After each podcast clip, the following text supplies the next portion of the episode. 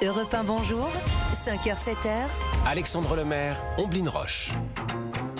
Jour férié 1er novembre, mais vous êtes sur le pont comme nous, chers auditeurs. Bienvenue à tous. Il est 6h09. C'est votre revue de presse décalée, le pressing avec Dimitri Vernet qui nous rejoint. Bonjour Dimitri. Bonjour Alexandre, bonjour Omblin, bonjour à tous. Vous allez nous parler de quoi dans un instant? Eh bien des affiches de pub bleu, blanc, rouge en présence de Bappé, Thomas Pesquet ou encore Antoine Dupont qui vont apparaître aux quatre coins du monde. La raison, je vous la donne dans un instant. Bon, Omblin. Quelle est la meilleure chanson pop de tous les temps? Ouh, il va y- ouh, il va y avoir débat. Ouh, Oula. il va y avoir débat.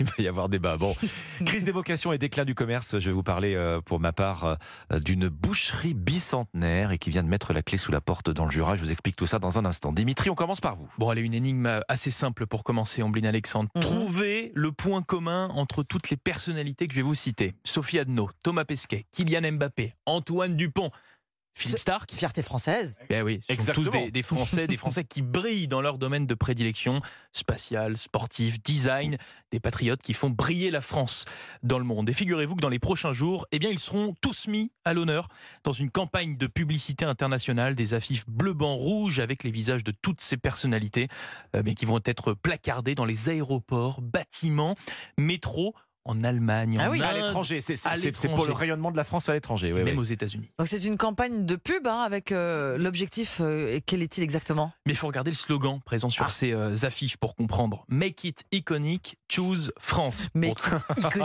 traduction. On, on parlait hier des anglicismes. Bon, là, là ça, se- ça se Si ça c'est se fait pour justifie. C'est pour le, le, la, international. la- la traduction. Oui, Marquez les esprits, choisissez la France. Bon, vous l'aurez compris, c'est une campagne du gouvernement à destination des investisseurs et talents du monde entier afin de les inciter à venir ici, chez nous. Et l'idée, en fait, c'est de capitaliser sur euh, l'attractivité retrouvée de la France parce que oui, nous sommes devenus le pays européen qui attire euh, bien le plus d'investissements étrangers devant l'Allemagne, devant le Royaume-Uni.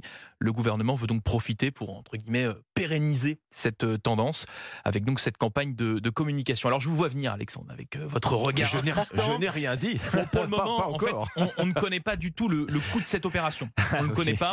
Ce que l'on sait juste, eh bien, c'est que cette campagne, euh, elle a vocation à s'étendre sur plusieurs années avec un budget qui va varier, Mhm. s'adapter aux besoins. C'est votre côté éco qui ressort. oui, je- C'est le savais. ça, ça doit Vous être ça. voyez, Alexandre, Non, mais je attendez, en tout cas, euh, Kylian Mbappé et Thomas Pesquet, pour Oui. ne citer que, hein, parce que euh, là, là, là, on a, on a une belle, une, une- une- Un beau panel, un, beau enfin, panel, un beau panel belle de, de, de de gloire l'excellence nationale, française. voilà, et qui se vend très bien à l'étranger pour faire rayonner la France, effectivement. Euh, Omblin. Oui, un pressing spécial euh, jour férié parce qu'il est, il est le, il est, nous sommes le 1er novembre, il est 6h12, vous êtes debout, on vous accompagne, vous rentrez peut-être d'une soirée costumée qui s'est franchement éternisée. Allez, si on s'ambiançait encore un petit peu, comme dit la génération Allez. Z, vous reprendrez bien un petit peu de, de musique. Le petit blind test grâce au magazine américain Billboard, une institution aux États-Unis qui fait la pluie et le beau temps dans l'industrie du disque.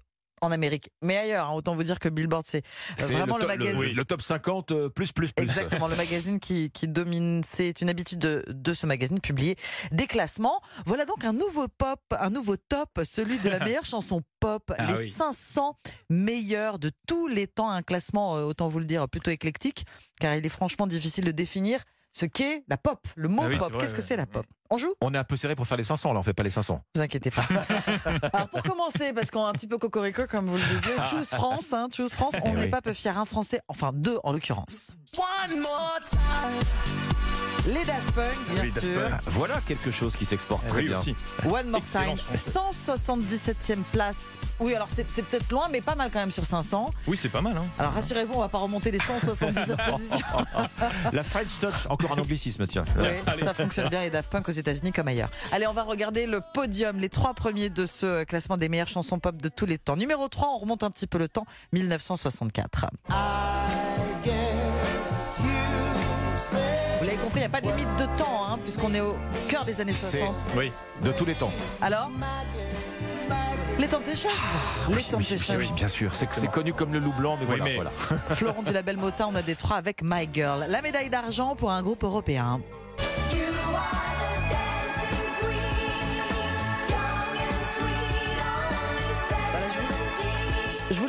Pop, on met un petit peu tout, on met On aussi de la tout, disco. oui. Voilà. Ah Les bah. Suédois d'Abba, bien sûr, Dancing Queen, deuxième Plus meilleure simple. chanson pop de tous les temps. Et alors celle qui domine le classement, personnellement, je suis bien d'accord avec le Billboard Numéro 1 numéro 1. Ah Je suis d'accord. Dimitri Et d'accord, Whitney Houston. Whitney Houston, 1987. Donc ce tube de Whitney Houston est considéré comme le plus grand tube de tous les Le temps. top 1. La meilleure chanson pop de tous les temps. Bon, c'est forcément subjectif, hein, mais Évidemment. ce n'est pas usurpé. Il y a matière à, à débat. Alors vous avez remarqué le roi de la pop absent du podium quand même, hein, Michael Jackson oui, relégué à la septième place avec Billie Jean. Oui, il y a matière à discuter. Les 500 Septième meilleures place. chansons pop de tous les temps, c'est le nouveau classement du magazine américain Billboard. Vous allez trouver le palmarès sur le site français d'info musicale Pure Charts. Bon, il y a de quoi y occuper sa journée pour balayer les Ah bah 500 oui, meilleurs c'est ça. titres. euh, se fait une belle playlist. Sacrée playlist pour la fin Une des belle vacances. liste de diffusion. Oui, tout à fait. Voilà.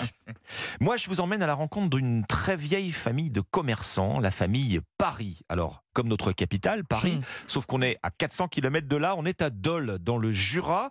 Dole, où se trouve l'une des plus vieilles boucheries de France. Ça fait plus de 200 ans, rendez-vous compte, que la famille Paris se transmet ou se transmettait cette boucherie de génération en génération, parce que malheureusement, malheureusement, l'aventure s'arrête là. Mais pourquoi que se passe-t-il? Il n'y a pas de Alors, repreneur Bah alors voilà, c'est ce que je lis et Hum. c'est ce que nous apprend ce matin euh, aujourd'hui en France. Le dernier boucher de la lignée des paris a voulu profiter d'une retraite bien méritée, c'est naturel, Normal. mais à 62 ans, eh bien Claude Paris n'a trouvé personne, personne. personne à qui passer la main. En résultat, il a dû mettre la clé sous la porte. Bah voilà, euh, et oui, ah hélas, ouais, d'accord. liquidation judiciaire. Ah oui. euh, certains salariés, vous vous rendez compte, ils avaient 30 ans de maison, ils sont partis avec.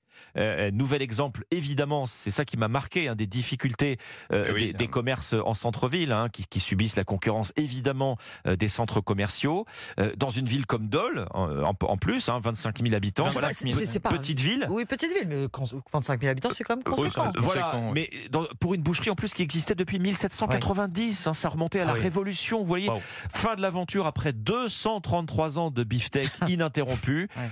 Crise des vocations, c'est aussi ça, hein, c'est la conclusion amère du, du boucher retraité Claude Paris qui avait des enfants, qui a quatre fils. Et, et quand il Et dit crise des vocations, il se trouve qu'aucun de ses enfants n'a voulu reprendre l'affaire. C'est un métier difficile, hein, le métier de boucher. hein. C'est un métier difficile, exigeant, mais euh, bah, un métier à à vocation. C'est pour ça qu'il parle de ça. C'est se transmet un petit peu. qui, oui, s- oui. et qui se transmet, ce qui- il y a ce côté transmission, bon, frustration évidemment, Mm. c'est-à-dire d'aujourd'hui en France. Le pressing, voilà votre revue de presse euh, décalée chaque matin sur Europe 1.